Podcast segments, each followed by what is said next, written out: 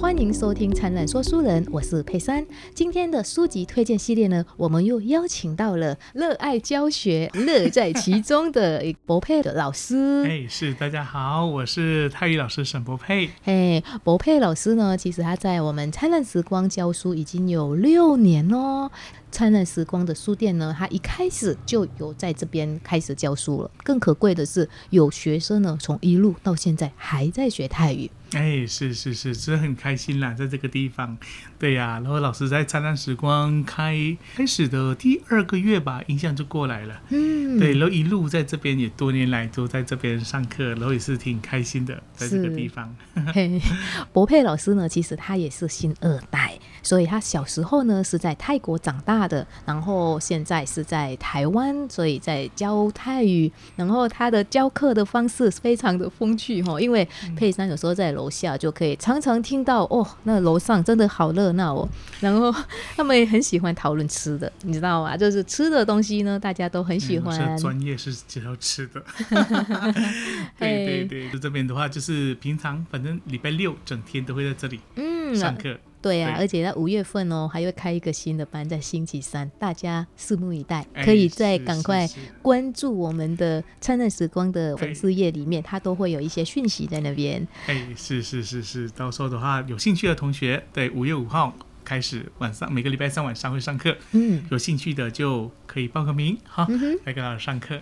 哎，另外呢，博佩老师也在五月开始呢，也是在我们这边也会参与语言沙龙，泰语的语言沙龙也是在五月份嘛。呃，应记得应该是五月七号吧。嗯，五月七号，对，星期五那个星期五的下午三点半到五点半之间。是，对，老师都会在这边做语言沙龙。到时候的话，就是如果对泰国的文化，或者说泰国的一些相关讯息或者语言相关的。都可以过来这边跟老师聊聊天。嘿，跟老师聊天很开心的啦，因为他的之前老师有分享到说，哦，他的学生本来说压力很大啊，就很累啊，不想来上课啊。跟他同学说，不是不想来上课，是想回家休息。哦，是想回家休息，是一定很想。是是是。OK，对对对。后来上了老师的课了之后呢，他头痛就不见了。哎呀，对啊，他说幸好来上课了，我回家之后头也不痛了，精神变好了呢。嗯，好哦。那你看老师这么会教书，那他推荐的书。也非常的特别，哎，老师今天要推荐什么书呢？哎，虽然这本《映照人生》，对这本书的话是关于说是一个泰国的一个性工作者，他写的一本书，他是把他从。小的背景、生活环境，如何从一个原本就是可能有正常的一个工作或正常生活的一个女孩子，嗯，然后渐渐的可能走向这样子性工作者这样子的一个心路历程啊，是一本从她的小时候到现在是四十五岁的一个对对心路历程，挺写实的。对，对他写的这样个这个事情呢，也是泰国很多的女孩子她们的一个心路历程。嗯，可能从小的话，她们因为社会结构。的关系，所以说相对是在比较家里没那么富裕的环境之下长大。嗯，从他有印象以来，很多人家想要买东西，他买不到，是。爸爸妈妈无法提供，是。对。然后从后来呢，他又哎没有结婚，然后又突然怀孕了。啊，他对未来也是充满不确定性，然后也不知道怎么样子把这个小孩子养大。是，尤其是泰国本身就是相信佛教的，佛教徒是比较不杀生，对，所以说他们怀孕之后就会把小孩子给生下来，然后无论如何都要把他给养大。是，所以说有的时候他从小的生活背景又没有办法让他受到一个足够的教育，他长大之后也没有一技之长的情况之下，嗯，他这边最后只是选择走上这一个性工作者的一个产业。是。好哦，而且这本书呢，其实很特别哦。这本书可是在二零一零年的泰国第二届崇满纳书奖的写实文学类的首奖。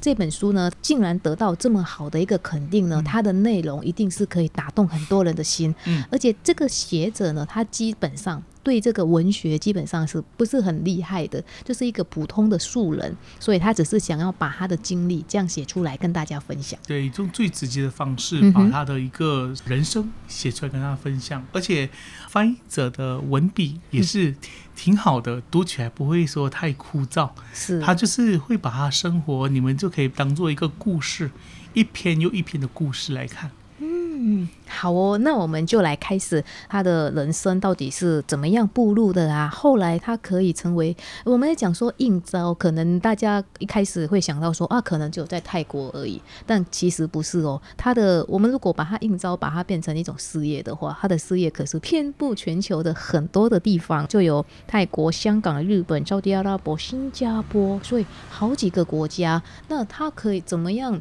从一开始是一个小女孩，应该是乡下的小女孩嘛，哈，是是，然后是怎么样演变到后来需要辗转这么多个地方？我们可以再请老师来帮慢慢的跟我们分享。呃，可以，其实他这里面的话，他一开始也是从他的。家庭背景开始来讲，就是他这是他解说，大约从四五岁开始就会大概印象知道说，原来他们家里的一个经济水平跟别人家里是有点落差，嗯，他很多想要的东西也买不到，再加上他后来就是也是因为家庭的经济因素，所以他受教育本身也没有办法受到很好的对待，嗯，像泰国这边呢，他很多的地方。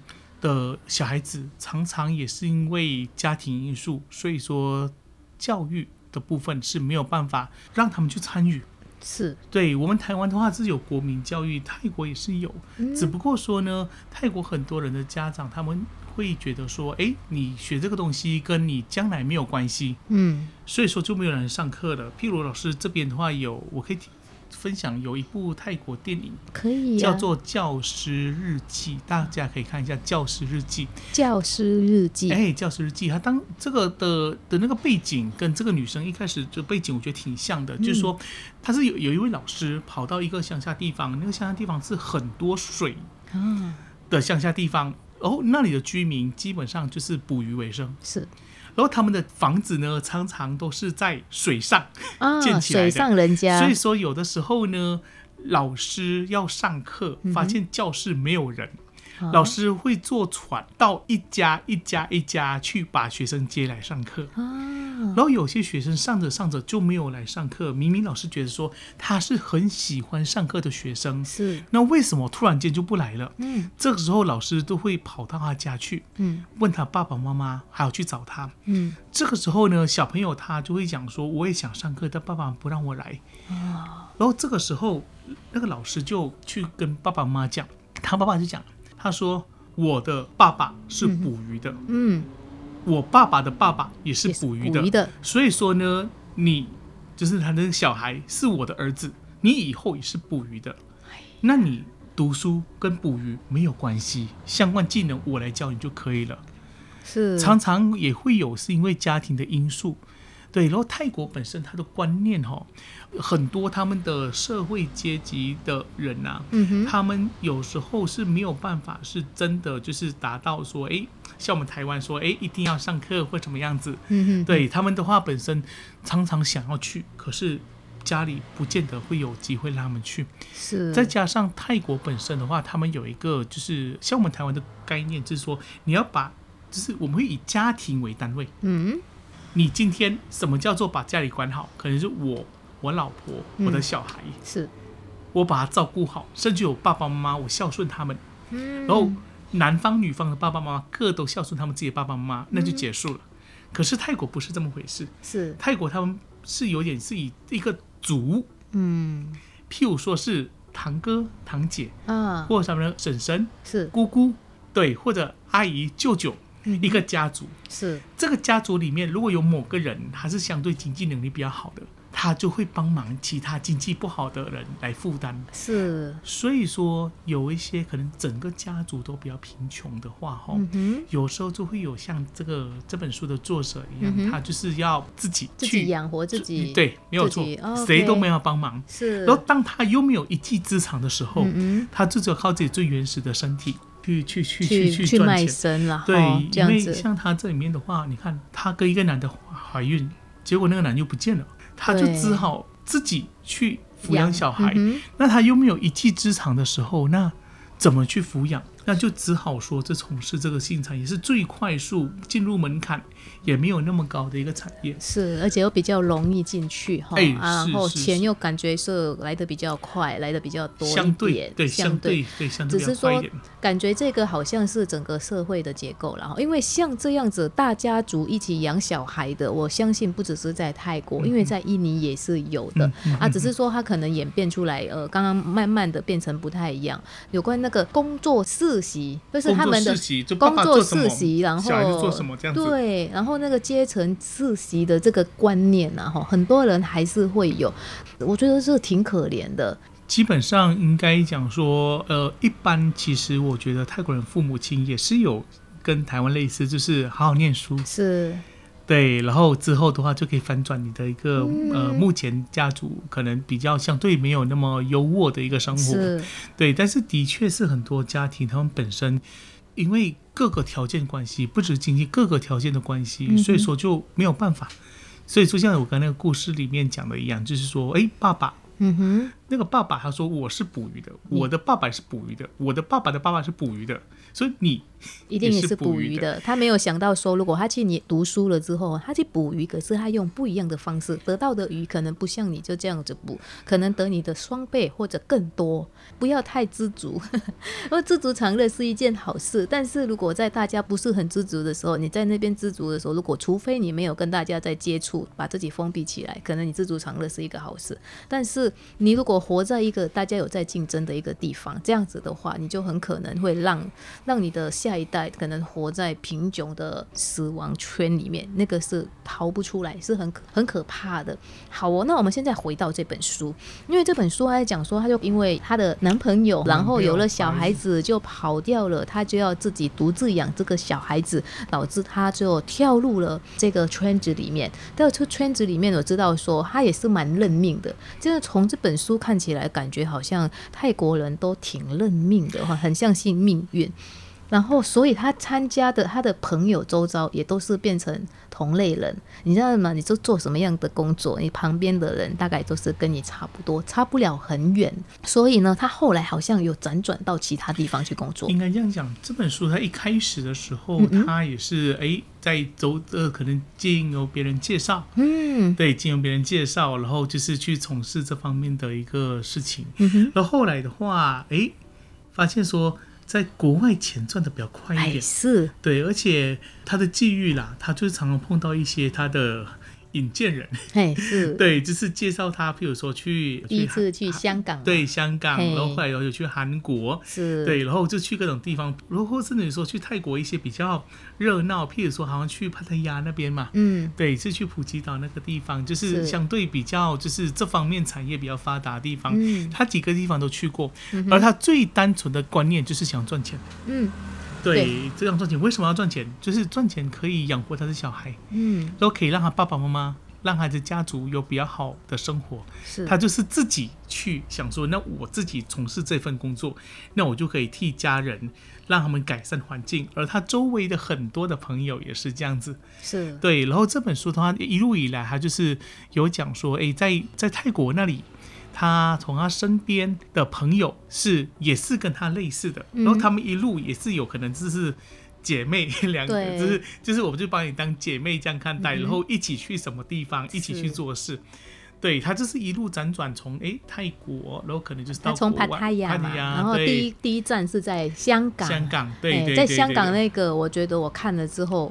好可怜哦，他就是每一天呢，他接一个课是一百五十块，但是那一百五十块呢，一百块要给房东的那个人，然后还有三十块是要给那个马夫，对，然后 还有二十缴那个什么费用，所以他赚的钱呢几乎都没有到他的口袋。这也是为什么他还需必须要一直在从事这个行业，因为他即使有赚到钱，那个钱其实都没有，大部分都没有。有分到他这边，这个部分也是我所谓的社会结构的部分。嗯，就是说呢，你想想看嘛，如果他能够一下子赚到很多的钱，嗯哼，他可能一下就不做了。是，所以说呢，这个当中的话需要层层的一个剥削。没错，一方面每一个得到利益的人，他才会做这个产业。是。另外一个，我也不能够让你一下子赚太多，不然你一下赚饱，嗯，那你人都走了，那我还需要找新的人。对。所以我觉得这个是。有点多层结构下的一个比较不好的比较，对对对对对对，这个比较没那么好的事情。但是讲真的，就她这样子的一个状况的女孩子，泰国很多，泰国有很多很多很多很多，相对相对的话也不少。对，但是我这样看起来真的很，我如果看了之后，我觉得说有一点心酸，做的那么辛苦啊，然后钱都给大家分走了，连带他过去的人，他都可以分到六千块，哎，而他在那边做的一天那个客人的数量是很难想象的，想象有时候是十几个人这样子，不是啊，他有五十几个，五十四五十个啊，那个那个对，他那个是那是比较夸张的时候啊，对，是那是对。对，但是那个是皮条客跟他讲的，他那个刚开始还不信哦，那结果去了之后，哇，他就觉得说，嗯，这个没办法不信，因为真的是很辛苦、很辛苦的一个赚钱方法，然后钱到最后还是不到他这边，也是导致他后来才会又辗转到其他的地方。是啊，而且另外的话，只是也是跟里面类似的状况，就是他赚到的钱很快的就花掉了，花掉了，而花掉常常也不在他身上，对呀，他没有花自己身上。花在别人身上，对别人身上，就是花在家族的人的身上。还有就是，还有他后来又遇到很多不是那么 OK 的男生。男朋友，对对对，男生，因为他在这一个行业本来就比较会遇到这一类型的人，相对相对相对，所以说这个就是我刚刚开始讲的，很多他们就是以家族为一个观念的时候，他所赚的钱要分担给分担给大家，对。OK，好哦。其实呢，这个在里面它有一个比较有趣的一个事情，就是说，哎，他们其实做这一行业的，他们也会去找巫师啊，去用黑魔法。那像这个事情也是在泰国非常的盛行嘛？也不敢说非常的事情，但也不是说。不盛行，应该这样讲，就是我们这边常在台湾听到的，可能就是泰国这边的话，常有就是养小鬼或古曼童之类的。对，常常的话就是这些女孩子，她们就希望说，哎，为了增加自己的客源，对，常常就会去，譬如说，只是养这些小鬼，甚至甚至你说书中提到的巫师，是。对，然后希望说可以加持自己的魅力，让自己的生意更加旺，是对对对对对，泰国也是有这样。子的一个部分，甚至我记得书中有一段题嘛，说她有一个姐妹一起做事，姐妹哎，平常的话就没什么生意，就突然间变得好红哦，嘿，是。对，然后赚来大笔大笔大笔的钱，然后之后呢？又没了。后来的话，应该是讲说，他就突然有点生病了。嗯，对。对，那个病的话，就是说好像就医生也检查不出来。是。然后后来的话，也是去找另外巫师，然后他也讲说是可能跟另外一个巫师可能定了个契约，没有，他没有做到。嗯。所以就反噬了。这是一个比较属于说在泰国一个比较我们觉得比较悬的部分啦。是。这个大家有空可以看一下这一段，还蛮有趣的。对。但他其实描述的没有很多了，只是说他也是给人家一个警惕，说其实像这种东西。哦，基本上它也是，就是你觉得说透过一个不正当的方式，哈，你去得到的东西，其实很快也是还是会走掉，然后你反而会拿得到一些你意想不到的一些比较，嗯，比较不好的事情。是啊，但是的确啦，是真的，有的时候为了生活，嗯，为了生活会铤而走险，做铤而走险，对，也是人之常情了哈。对，这个也是难难讲，有时候在那个环境下也很难讲，说是。怎么这样是做对的？有时候是做不对，因为就像没有人告诉你。对，因为有时候这是真的很需要，可能一笔钱，但是我没有办法，所以说有时候就可能只好。用这种方式来拿，所以说这是只能讲说这是一个选择啦，嗯选择选择是是。然后呢，其实这个女主角呢，她辗转到很多的国家哈，比如说呃，像刚刚讲的就呃香港、日本啊、韩国啊。她后来其实在日本哈遇到了比较好的一些恩客啊，然后就变成好朋友之类的。她好像在那边的一个经验比较特别，是不是？呃，应该讲说这是她从事的我们说事业就比较广。哦，所以说难免就会有时候遇到就是各种的人，是，然后可能他有时候遇到他的一个呃人脉当中，有些也是比较有经济能力的，然后有点钱的，是，然后也觉得说这个人他的想法不错，也相对的话也会稍微管理一下，嗯哼，所以说呢，他就会有就是说，哎，可能我提供一笔资金，嗯哼，然后你帮我来管理，是对，而，且他这方面他也算是有经验嘛，嗯哼，就有这方面有经验的一个能力，所以说呢，他就可以说就是哎，就是帮忙他们管理一些呃、管他们的理事情，生意。对。但是当中的话，有一个部分我会觉得比较特别，就是他讲说后来他做的比较累了，或者说比较比较腻了，嗯，就没有做这个部分。是这个部分的话，倒是我觉得可以当做一个反思的部分呢、就是说是常常的话哈，如果说是这个工作稳定，然后赚比较多的钱的时候，诶，怎么会突然说没有想说继续往这方面做下去？可以，好哦，哇！既然已经就是有人帮忙管理事业，那应该是非常好啊。为什么后来呃，就是刚刚老师说他后来有倦怠期，对所以他就后来又辗转到其他地对，方但。这也是书中我觉得介绍的没有挺清楚的部分，哎因为是如果照合理来讲，就是说他现在也不用说像从事，因为我记得说他那个他那个朋友就是说出了一笔资金给他，嗯哼照理来讲，他只要来做一个管理者是就可以了。是这里分成两个部分，我要讲。是第一个部分的话，就是说，当他来做这个管理者，如果说是哎管理的不错，而且照书上所写的，他的收入又比之前的来的好，对，那为什么会突然不做了？这个我觉得应该当中会有一些它上面没有写的一个事情，因为照道理来讲来讲，哎，这个事情我做的相对比较轻松，啊，对啊，而且我也不用到处去跑，是对，相对来讲这个部分比较没有写。是，对这个部分也是老师一直在诶有在思考部分，为什么他会有这样子的一个描述？可能他背后有一些原因，他呃不好意思或者没办法跟人家分享的部分，所以他这块就没有写得很清楚。是他只是写说后来他又辗转到其他的行业，就是其他的国家。是，然后第二个部分的嗯。话，就是说这也是我觉得社会结构下的一个问题了，就是说原本他就是没有一技之长，是，所以来从事这方面新产业。哎，然后这个产业做久也算是一技之长，他知道对啊。说里面生态怎么样子，嗯，但是因为他就是知道了接下来能做什么，就是来做类似就是这种妈妈桑，嗯，就对啊，是来进一步的让新进来的人员也去做这个事情。没然后，他呢的角色就可能变得像你刚刚之前讲的，就是说嗯。他之前每天赚钱就赚的不多，嗯，然后哦，变成剥剥他削被剥削，的那一个，对，他就开始变成剥削那个层面了。对。因为他今天也是要抽取比较大的一个金钱，才能够第一个经营这个事业，嗯哼，第二个部分也会相对控制来来工作的那些女生，让她比较不会太早离开你。没错，所以这个就是一代接着一代的一一个剥削。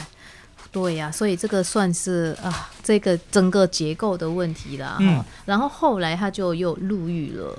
嘿，我知道他入狱好像是因为牵扯到他这个行业的关系，就是有牵扯到嗯，就是毒品的部分。嗯嗯嗯哦，因为这个行业本来就是呃很难去跟这个东西来做一个很清楚的界限，你知道吗？对，没有错，毒品本来就是在这方面的一个难免，就像是很多人会讲说，用借由毒品来助兴是一样道理。因为毒品的使用本身，它会让你的可能各种感受比较强烈一点，所以说嗯难免在这里面就是从事这方面久了，就会有这样的状况，甚至于说常常也是这方面业者，他们也会把一些用毒品来控制底下的那些的那些女孩子们。是。所以说后来的话就是对入狱了，入狱。了对对对 他他经验是 他是比较多的人生人生的各种经验，是是，可是后来他入狱了之后，好像有做一些好事哎、嗯，就是帮他们写一些上诉的一些，对对，这个也是他的，我觉得这个比较正面的一个部分，嗯对，就是替里面的人员就是写一些关于说就是哎，他们里面可能当时遭遇比较不好的，是。对，就帮他写上去，上上诉的一些请愿书，是是是嗯，现在算是一个很不错的。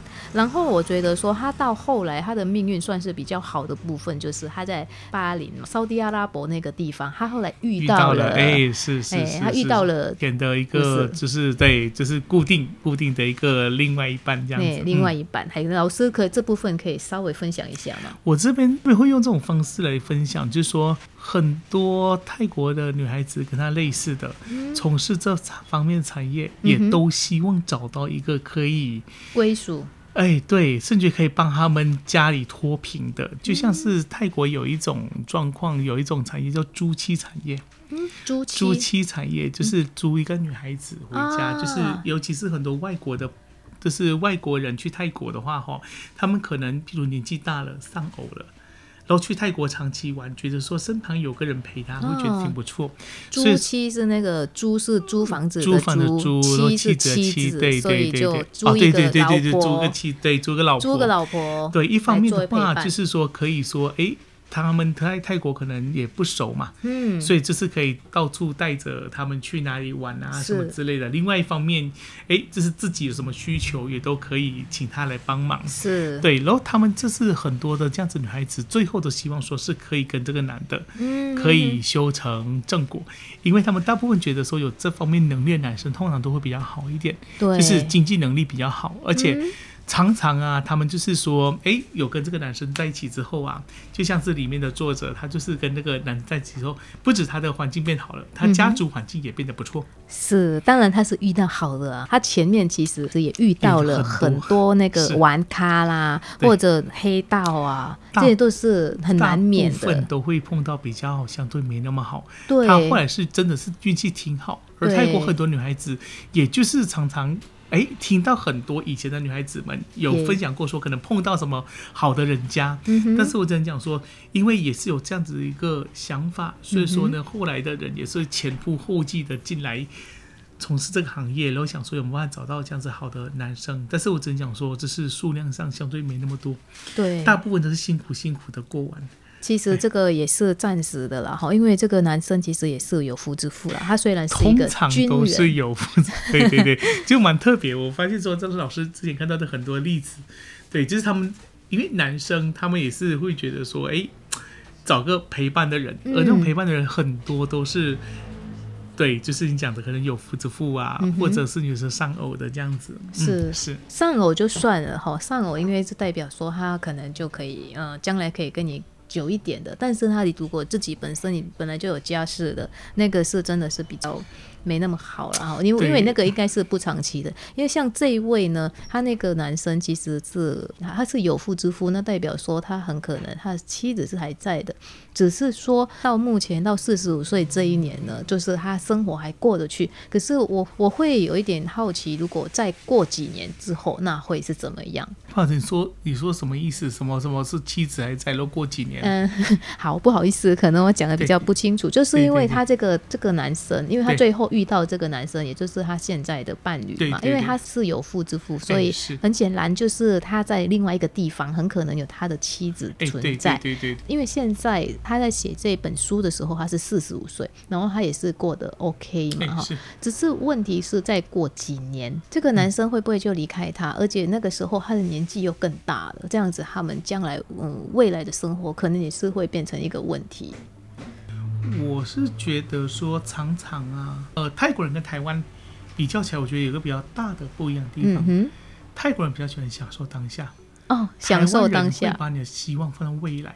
哎，没错。对，从小老师说你要好好念书，你长大之后才有好工作。是，长大有好工作之后呢，那你说你要好好为了你的小孩，为了你的老婆 赚钱养家。是，等到小孩长大之后，自己有不要有自己的一个闲钱、有时间的时候，年纪就比较大了。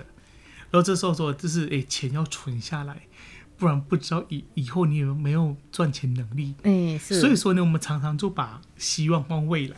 对。而泰国人常常他们觉得我当下不错就挺好。我觉得这个两个国家想法各有它的极端性，我比较想取它的中庸性。啊。就是你也不用说为未来想那么多。对。对。然后在泰国那边的话，我希望说这是也不要。都不替未来着想，嗯，对，就像老师有一个故事，我觉得还挺有趣的。常常有个学，就我我这边上课，常有学生问说：“老师，哎，你这个年纪啊，你会想说以后退休金的话，有没有想过说要存多少钱？”啊，对对对，然后我就跟他说：“嗯，我有想过。”哎，他说：“那那后来呢？”后来我就没有想了。对，因为我会发现说，到了一个你之后，你发现很多的东西不确定性是比较大，但是并不代表说我没有规划，嗯，是我有我尽我的能力内去规划。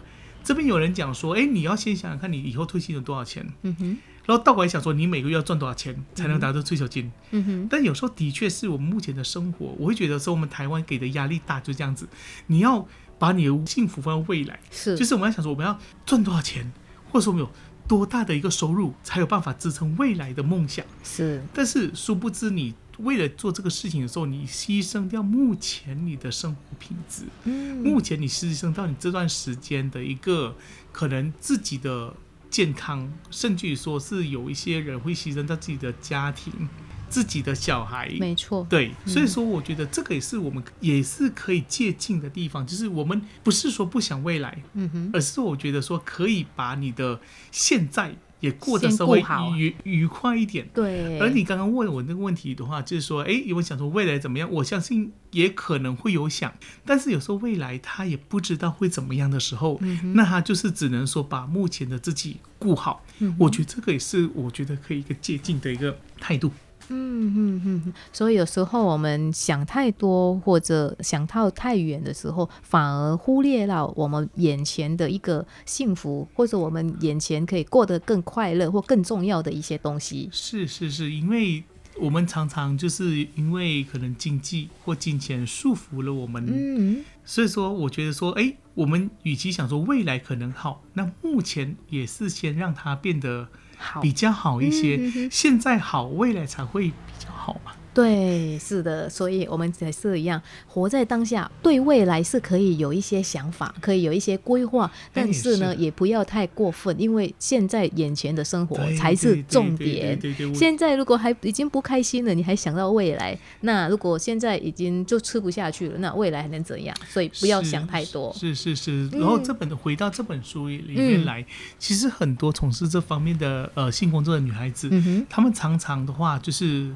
想到现在是为什么？因为未来是他们不确定性的，对，他们无法去想象。像这个作者，嗯他之前一开始只是单纯想说把我的小孩养好，是他没有想太多。他说我的小孩生了，嗯，那就把小孩养好。然后到后来他觉得说哦，经济稍微好一点，哎，就是寄点钱给家里。嗯哼，他想说也是至少让养自己的爸爸妈妈生活变好。是，对他所做的事情都是希望说可以让。自己的现在环境不错，至于未来他。不想那么多，没有办法想，就是没有办法想太多。我觉得这个也是社会结构下的一个的一个他的一个想法，就是你目前都还没有办法温饱，怎么想到未来的温饱？嗯，对，是这样。所以说，我觉得这个也是我觉得从这本书他的一个态度上面可以接近的地方。嗯，所以还是要先顾现在的生活，然后未来的生活也是可以规划，只是不要太着重。哎，对对，就是说至少把现在给过好，至少把现在给过好，先过好，未来才会好。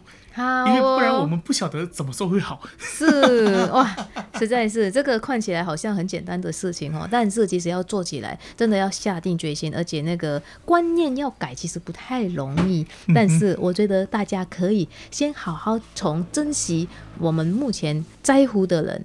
因为有时候像如果是佩珊的小孩的话呢，有时候因为工作，然后就哎就牺牲掉小孩子。我想说，我工作是为了要赚更多的钱，让你可以受到更好的教育。但小孩子不一定是这么想的，他可能想的是现在你要陪我。因为真的啊，小孩子哈，像现在已经国中了、高中了，跟你跟大家讲哦，两三年之后就不见了，然后会就他们自己的生活了。所以当下的事情真的是比较重要。